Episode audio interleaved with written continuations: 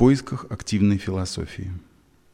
Удручающее искажение идей и тех слов, которые выражают эти идеи, привело к тому, что под философией почти всегда понимают некую пассивную созерцательную деятельность, ментальную формулу, которая не имеет никакого воздействия ни на наше физическое тело, ни на наши чувства.